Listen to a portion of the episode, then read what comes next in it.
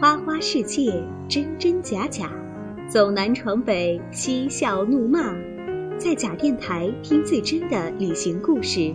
这里是真的假的。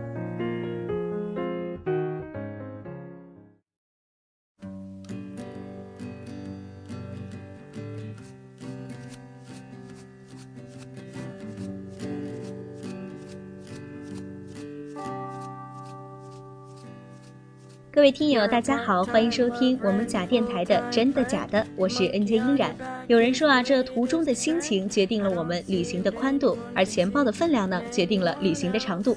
那么对于资深的驴友们来说，这个问题是真的还是假的呢？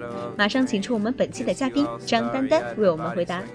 大家好，我是张丹丹。那赶紧给我们来解答一下刚才关于这句话“途中的心情决定旅行的宽度，钱包的分量决定旅行的长度”，你认为这句话是真的假的？呃，我是比较同意这一句话的说法的，所以我认为是真的。嗯嗯，因为大家都知道，旅行的时候有一句话说不在乎目的地，而在乎旅途中的风景，所以说心情对旅行非常重要，这个大家都非常明白。嗯，然后其次就是第二句，钱包的分量决定旅行的长度，确实是这样，因为有很多人说有时间的时候没有钱，有钱了又没时间了。对，就是这么无奈。而且作为现在还是学生阶段，经常会囊中羞涩，所以。所以旅行的时候也会考虑到金钱方面而走不远。没错，这确实是一个挺怎么说，又是又现实又特别无奈的这样的一个问题。对，嗯，那么呢，在我们之前真的假的前面三期啊，我们都去的是中国的西北，都是一些说一些啊当地的人怎么样的热情，怎么样的豪迈。但是今天呢，我们调转一下我们的方向，我们去往我国的比较偏南部的东南部的一些地方，比如像我们今天啊张丹丹呢要给我们带来的这个旅行的故事，就是关于安徽黄山的。对，黄山可以说也是我家乡的一个呃旅游景点。嗯，没错，相信大家很多人对这个安徽的印象，或者是说安徽的名片，就是黄山。对，因为曾经好像就有人说过，嗯呃，来中国没有爬过黄山，不能说来过中国。哎呦，那这种说法是把黄山和长城等于在一个档次了。嗯嗯，那么你这次去黄山，听说是坐火车去的？嗯，是因为考虑到时间问题，我是周五的晚上，然后坐夜班车到早上凌晨五点多到达的。嗯，那也就是说，其实我学生一族啊，考虑这个出行的方式也好，除了我们刚才说的这个钱包的分量以外，还要考虑到一个时间的问题。对，是这样，所以，嗯，很多时候我觉得火车是一个比较好的选择，嗯，因为汽车很可能到晚上就没有车了，嗯，然后火车无论是经济方面或者时间方面，都相对于汽车各个方面，我觉得，呃，要有一些优越性。对，而且比较适合我们学生族。对，嗯，那么你觉得你在火车上是一种怎么样的感觉？包括你那天说你是坐夜班车的，哎呀，夜班车到晚上的时候，大家就因为。大家都很困，而且车上人不是很多，所以都是每一个人占一个三个人的座位，然后躺在那儿把鞋子给脱了，所以一进去就有一股刺鼻的脚臭味。这个也是旅行中必须忍耐的一些东西哈。那你怎么会想到在呃一个普通的这个周六周末去选择去黄山呢？做了这样一个决定，大家都会觉得，哎，我家就在安徽，黄山挺近的，我以后节假日有的是机会去，怎么就突然决定想去看一看呢？嗯，其实说远了，就是我挺想一个人去一些远的地方，但是朋友给我的告诫就是先要去近的地方，积累一些旅途上的小经验。嗯，然后选择黄山吧，可能就是我一直都很想去一个地方是西递和宏村，因为它是徽文化。对对。而我作为一个安徽人，我觉得到今天没去，必须要去。对，必须得去了。嗯，那你有人说了这样一句话，说决定旅行啊，不能仅仅凭这个一时的冲动。那么你觉得旅行需要冲动吗？对你而言，你觉得话是真的假的？我认为这句话是假的。嗯，我认为旅行需要冲动，嗯很可能跟我自己的性格有关，因为我是典型的射手座女孩，所以也是，而且向往自由。对，在我的旅行过程当中，有一半以上几乎都是靠冲动走的。因为我积累了一个小经验，就是每一次我策划的很完美，我都走不了。是一犹豫的话，哎，一切都打断了。对，然后而就是一冲动，哎，我还就真走了。那也就是说，你也是挺支持那种说走就走的这种旅行态度的。嗯，对。那么说走就走，嗯，我支持这样的态度，但是也不能完全说走就走。对，也不能完全没有准备。对，嗯。那么你这一次去黄山准备了哪些东西？嗯。我是用了半节课的时间来做准备，嗯，然后呃，首先就是需要查几样东西，嗯，上网查一下最近几天的天气，这个很重要，然后就是在网上需要订一下一个住的地方，嗯，我住的地方是在网上订的青旅青年旅行社，嗯。嗯，还有就是把车票时间给查好，来往的车票时间都得查好。嗯。嗯，这样能够掌握一个大概的时间。嗯，没错。而且你刚才说了这些哈，第一个天气，我觉得大家一定要特别注意的，因为大家都知道，特别是像这个黄山啊一些山区，天气的变化特别的快。然后呢，而且像黄山这边，也许在这个季节会有一些下雨的时候，如果你在。去登山遇到了下雨的天气，这个就很尴尬。对，没错，而且包括你刚才其实也已经说了，像衣食住行，你其实都有一个准备，虽然就在半节课的时间内就给他准备好了。其实现在学生族啊都喜欢去旅游，还有个原因，我觉得，嗯，是因为我们都有学生证，去一些景点可以打半票，所以大家都说赶紧趁着大学四年学生证还能打折的时候，到处去玩吧。是啊，不能浪费了。没错，那你这次去黄山，呃，星期五走的嘛，时间也比较紧，而且说走就走，是安排了几天的行程呢？嗯，其实时间比较短，我是星期五晚上坐夜班车走的，然后星期天的呃傍晚的时候坐车回来的，所以一共等于是两天，两天的时间。那么你最先开始去的是哪个景点？嗯，我一到那儿以后，就是住的是在老街那儿住青旅。屯溪老街，对，就是屯溪老街很美的一个地方。对，而且屯溪老街啊，被一些呃旅游界的人士称为是东方的古罗马。嗯，然后就有会有特别特别多的老外 老外在那边住。屯溪老街，嗯，听说屯溪老街的美食也很多，你有去尝一尝吗？嗯，大家都知道的就是黄山烧饼。哎，对，怎么样？嗯，很好吃，我觉得特好吃，因为是那个梅干菜馅的。哎，对对。其实我们安徽很多地方都有，但是大家都说，呃，黄山本地的，特别是屯溪老街这个烧饼才是最正宗的，去了一定要尝一尝。嗯嗯。其次就是我在一家。百年老馄呃，百年的馄饨店，嗯嗯，解决了自己的晚餐，我觉得还是很好吃的。是，果然是百年老店，这个嗯呃小吃特别的地道。对，嗯，刚才说了这个屯溪老街，又是被称为了这个东方古罗马，也有人说它是活动着的《清明上河图》，是因为那儿的建筑吗？还是因为那儿的呃怎样的一种风景？你觉得能配得上这个称呼？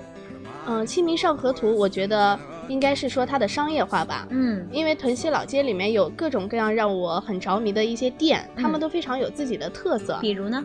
嗯，有一些寄明信片的小店，然后就是。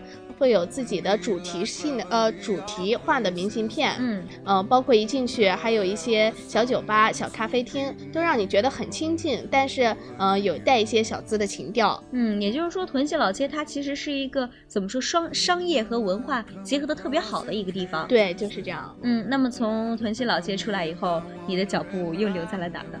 嗯，第一天我去了青旅，住在青旅遇到了青旅的店员，嗯，他叫老顾，老顾。这两天真的。是老顾帮了我很多，很之前是就是朋友认识还是识的？新结识的。我刚去的那天早上五点多，然后老顾说，如果你这个时候开房的话，还得另外多算半天的房价，不划来。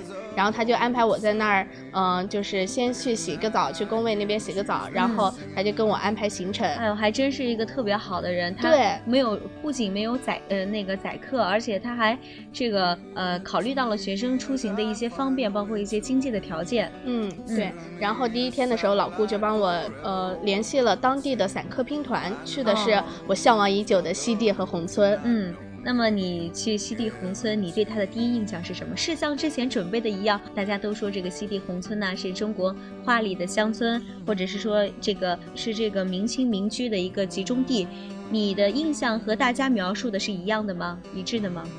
嗯，可以说还是呃，我有很多比大家描述的更加有惊喜的地方。嗯。在哪儿呢？嗯，因为我之前去过很多那种小乡村、小城镇、小古镇，但是当时就让我很失望。怎么说？因为商业气息太浓了，几乎每一家都是在大声的吆喝着叫卖，呃，或者说到晚上的时候，那个酒吧的声音是震天响，让人无法享受那一份小古镇的宁静。嗯，也就是说，哎，那这个问题也就。不太需要问你了，因为我在网上也看见一些网友说，这个宏村嘛，就是中国画里的乡村，没有和大多数这个古镇的旅行景点一样，沾染太多的这个商业气息。那么这个问题，也就是说肯定是真的了。对，嗯，这个的确是这样，因为在宏村，嗯，给我进去的感觉就是它不会有一家一家开着吆喝的商店，而是有有商店，然后就是别居民们在自己家里开的一些小店铺，他不会去吆喝。你如果去买了。它就是一种鱼的心态啊，愿者上钩，对，愿买上钩，愿买上钩。它其实也也不能说上钩了，它这也是开门迎客，对，它不会主动的去这个拉客，而是说你来了，他也会很热情的来招待你。嗯，其次就是宏村的物价非常便宜，嗯，它是作为一个旅行景点，它的物价会比较便宜吗？真的，我也不敢相信，但的确就是这样。比如说，呃，买一袋当地的菊花茶，嗯嗯，就也就十来块钱，嗯，包括住在那里面。一晚上也就一百块钱也不到，所以说，呃，相比别的景点住一晚上可能要三四百这样的，要便宜很多，而且吃饭什么的也都很便宜。嗯，那么宏村，呃，它的建筑是怎样的？你能给我们详细的描述一下吗？嗯，宏村就是典型的徽派建筑，嗯嗯，就是代表了咱们的安徽。安徽这特色建筑，青瓦白墙吗？对，是这样，真的给你一感觉，走进去就仿佛走进了一幅画卷。戴望舒的影像是不是那种情境？对，当时也有游客说，我们应该撑着油纸伞。所以就是说，它那个有呃，咱们都知道屋顶，嗯，是黑色的呃黑瓦，然后会带着两边是尖尖的往上，像飞檐一样的那种。对，然后。灰白色的建筑，整个让你感觉非常的怀旧，水墨画一般。对，然后是青石板，真的是，嗯，因为大家都知道宏村是在。一线，一线这个字儿是这样写，左边是黑，右边是多，嗯，所以就是因为宏村的石头遇着水了，就会是变成黑色，所以说那块的石头就是又黑又多。哎，看来这个呃当地的地名还跟这个真的是跟它的一些呃怎么说一些风格是特别的贴切的。嗯嗯，那么宏村大家呃都知道了，那西地呢？西地和宏村有什么区别？嗯，西地和宏村的大致的基调是一样的，嗯，也是灰文化，但是西地在排放上面要比宏村有一些故事。嗯，没错，我也听说这个西地的排放文化是特别的呃丰厚。嗯，一进去的时候就会有一个很大的排放，嗯，可惜了，怎么了？嗯，在大跃进时期，然后上面就被咱们嗯有一些同胞们给砸的有一些毁了，所以说文化保存的不是很完整。嗯。嗯，那么除了说这个西递啊是一个排放的文化，其实西递大家也知道是我们这个明清的这个算是一个民居的建筑群，对。然后当时导游就是带我们去参观当地的小康家庭、贫穷家庭，还有最富有的家庭，有什么区别吗？呃，最富有的那个家就相当于咱们现在的豪宅吧，嗯。但是当地最贫穷的家庭，我觉得也比咱们今天的小康家庭要富有。也就是说明，当在这个明清的时候，这个不管西递宏村，因为它商业很发达嘛，对，所以他们那儿人的条件、生活条件还是相当不错的。嗯，是的。然后他们住的好歹最贫困的也有小洋楼，哇。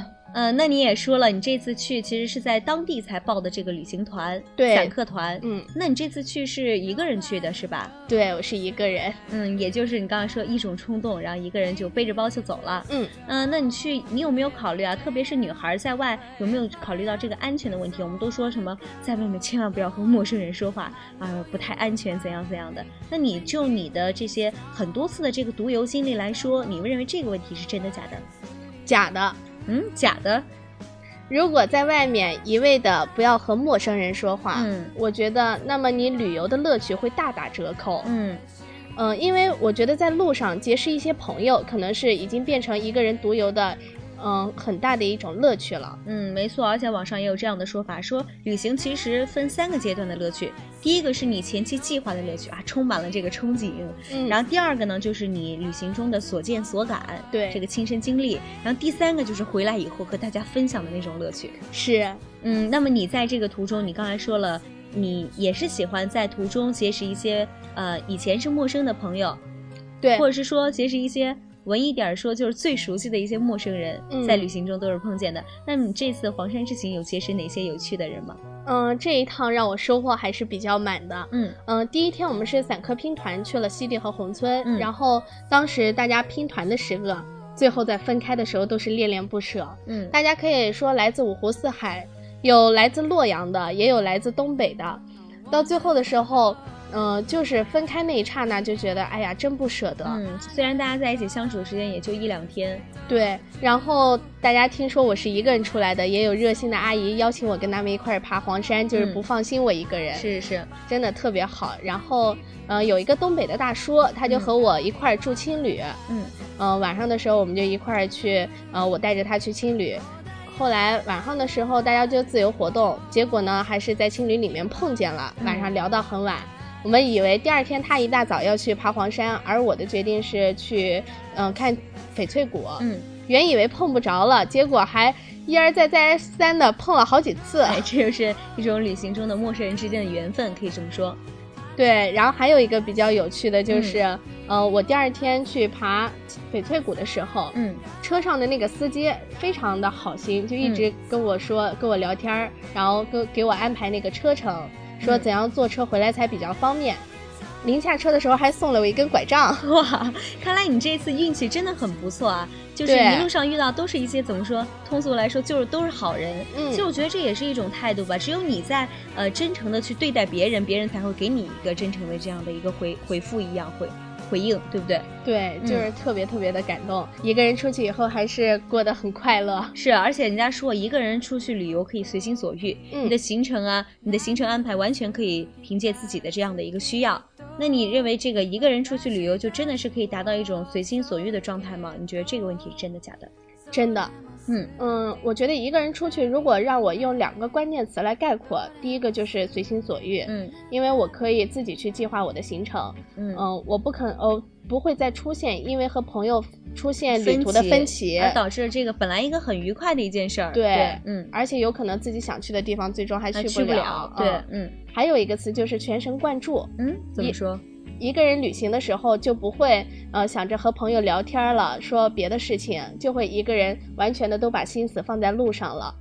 嗯，会。仔细的去看风景，仔细的去思考一些问题，然后包括在路上会结识到很多的朋友，这些都是让我觉得一个人旅行的乐趣。对，而且也许这样的话，可以让你真正的这个怎么说，暂时的摆脱一下你。啊，原来的生活完全和你原来生活没有联系了，这样的一种感觉。我觉得这也是一个人旅行的目的。嗯，那你觉得一个人旅行，刚才说的都是好处啊，有没有什么不方便的地方呢？有，嗯嗯，安全问题其实对女孩来说还是得不到保障的。对，确实是。嗯嗯，必须得女孩自己一个人出去，还是要很注意很多方面。嗯，那你经常是有这样的经历，有没有什么要提醒大家的？就是咱们知道可以给予信任的人，我觉得。嗯，有一个就是旅店的老板，但是也要看是什么样的旅店。私家的老板很可能还是不太放心。嗯嗯，我我比较推荐大家去住青年旅行社。对对。第一个是经济划算，然后。不是很贵，适合学生群体。第二是老板真的都是很热心的人。青旅一般的，因为是国际化的连锁店，所以出现坏人的几率比较小吧。那你刚才也说了，这个除了呃安全的问题有些不方便，另外呢，另外一个人旅行会遇到怎样的一些小尴尬也好，或者是小问题呢？拍照，拍照，因为我特想，我就是一个挺爱拍照的人，就想我们就做那种最俗的游客，去哪都要拍照 纪念一下，好歹说明我到此一游过。是，但是一个人旅行的话，哎呀，拍照就是一个大麻烦事儿，还必须得让别人帮忙。对对对，而且的话，让别人帮忙的话。就怎么说？哎，你也许还没有摆好你最满意的姿势，又不能耽误别人太多时间。别人已经把我拍好了。对，除了其实这个拍照，我个人的一些旅行经验，我觉得如果一个人的话，还有一个挺大的不方便，嗯，就是在途中，你坐车的时候，比如你想怎样，想睡一会儿或者怎样的话，你包放在那儿，你又不太放心，证件呀、钱财都在那儿。对。我弄了一个小包挂前面，然后在车上睡觉的时候，就是给揣怀里头睡的。看来你还是特别注意的。也就是说，这一个人出行虽然有很多的这个乐趣，很多的一些小刺激在里边，但是也是要提醒大家，一个人出门一定要注意安全。对，真的。那么你刚才也说了，呃，去了黄山，其实是没有去爬黄山，因为时间的原因或者是精力的原因。但是你去了翡翠谷，对，是因为翡翠谷是情人谷的原因吗？其实吧，去了那儿有还挺后悔是一个人来的，嗯，因为有一个艺术大师，嗯嗯，他曾经就说过，没有到过黄山的人，就是说不能称为来过中国。这个刚刚刚咱们说过。然后其次就是他说了还有一句话，就是未游过翡翠谷。的人也不能撑过来过黄山。对，就是这样。所以翡翠谷可能之前看电视。看电影，嗯，呃，卧虎藏龙，对对对，那个竹林，对，特别美，就是在翡翠谷拍的，所以一直还挺想去的。而且因为时间的缘故，翡翠谷也是一个挺好的选择。嗯，呃，在之前我们的私下聊的时候，你也说了，其实翡翠谷并不是在这个黄山的四绝里边。对，那它为什么会受到这么多人的青睐呢？它有哪些自己的特色所在？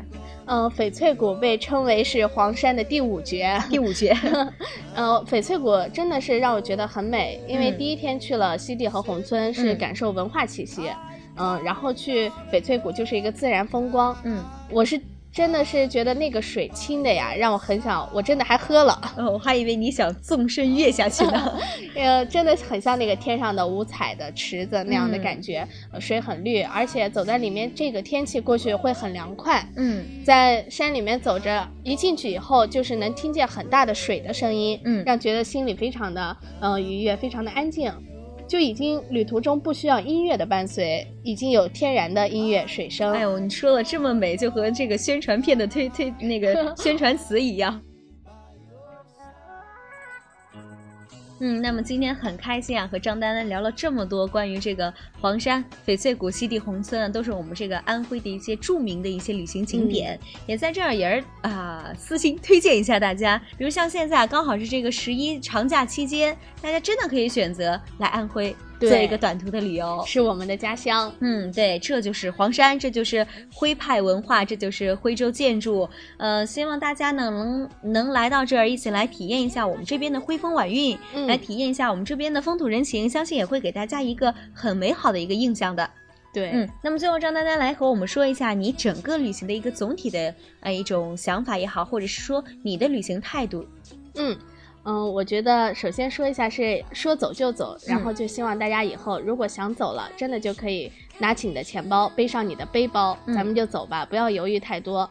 其次就是，嗯，旅行心情很重要，大家在旅行的过程当中就不要去想生活中的那些烦心事儿了。嗯嗯，带上一份好心情，咱们就看着山间的美景，看着感受着文化气息，呃，能够在旅途当中找回最真实的自己。没错，旅行就是一个。发现自己，重新认识自己的这样的一个过程。嗯，一个人走黄山，这就是我们本期的嘉宾张丹丹给大家带来的旅行故事。那么在节目的尾声呢，也请张丹丹按照我们节目的这个保留的一个套路，就是说到了嘉宾提问的环节，你给大家今天带来的真的假的互动小问题是什么？嗯，我吃过在黄山吃过最好吃的是不是黄山烧饼？嗯，也就是说，呃，张丹丹。在黄山吃的最好吃的美食是黄山烧饼，这个问题是真的假的？也希望呢大家啊积极的和我们互动。那么互动呢，你如果在前几个或呃答对问题，或者是你的答案最有特色，或者是最佳的详细的话，那么我们就会送出我们的礼物。哎，张丹丹这次给大家准备的是什么礼物？是一张在翡翠谷的时候一家主题明信片里面嗯的明信片，嗯，是一个关于。因为翡翠谷大家知道又叫情人谷，嗯，然后那家主题明信片就是以情侣为主题，哦，也是一份美好的祝愿，对，然后就会有很多很特色的小印章。嗯，哎呀，我就拼命的去盖了好多，是吧？行，那是这样一份充满着祝福，也充满了意义的这样一张明信片呢，也就要送给我们跟我们互动的一些听友了。嗯，那么我们本期的假电台之真的假的到这里呢，又要和大家说再见了。十一长假，就像张丹丹说的，别想那么多，全身心的投入到旅行中吧。我们在路上再见，是不是？嗯，好了，以上呢就是我们今天真的假的的全部内容了。再次感谢我们本期的嘉宾张丹丹来，呃，我们也希望呢十一过。后，大家旅行回来了，有更多的朋友来到我们真的假的，和大家分享在途中的一些故事、旅行的一些经历。如果你想做客我的节目呢，也可以通过 QQ 联系我，QQ 号是七三四六六一五九八。好了，我是 N J 音然，我是张丹丹，嗯，感谢你的倾听，我们真的假的，下期再见，再见。有什么好假装？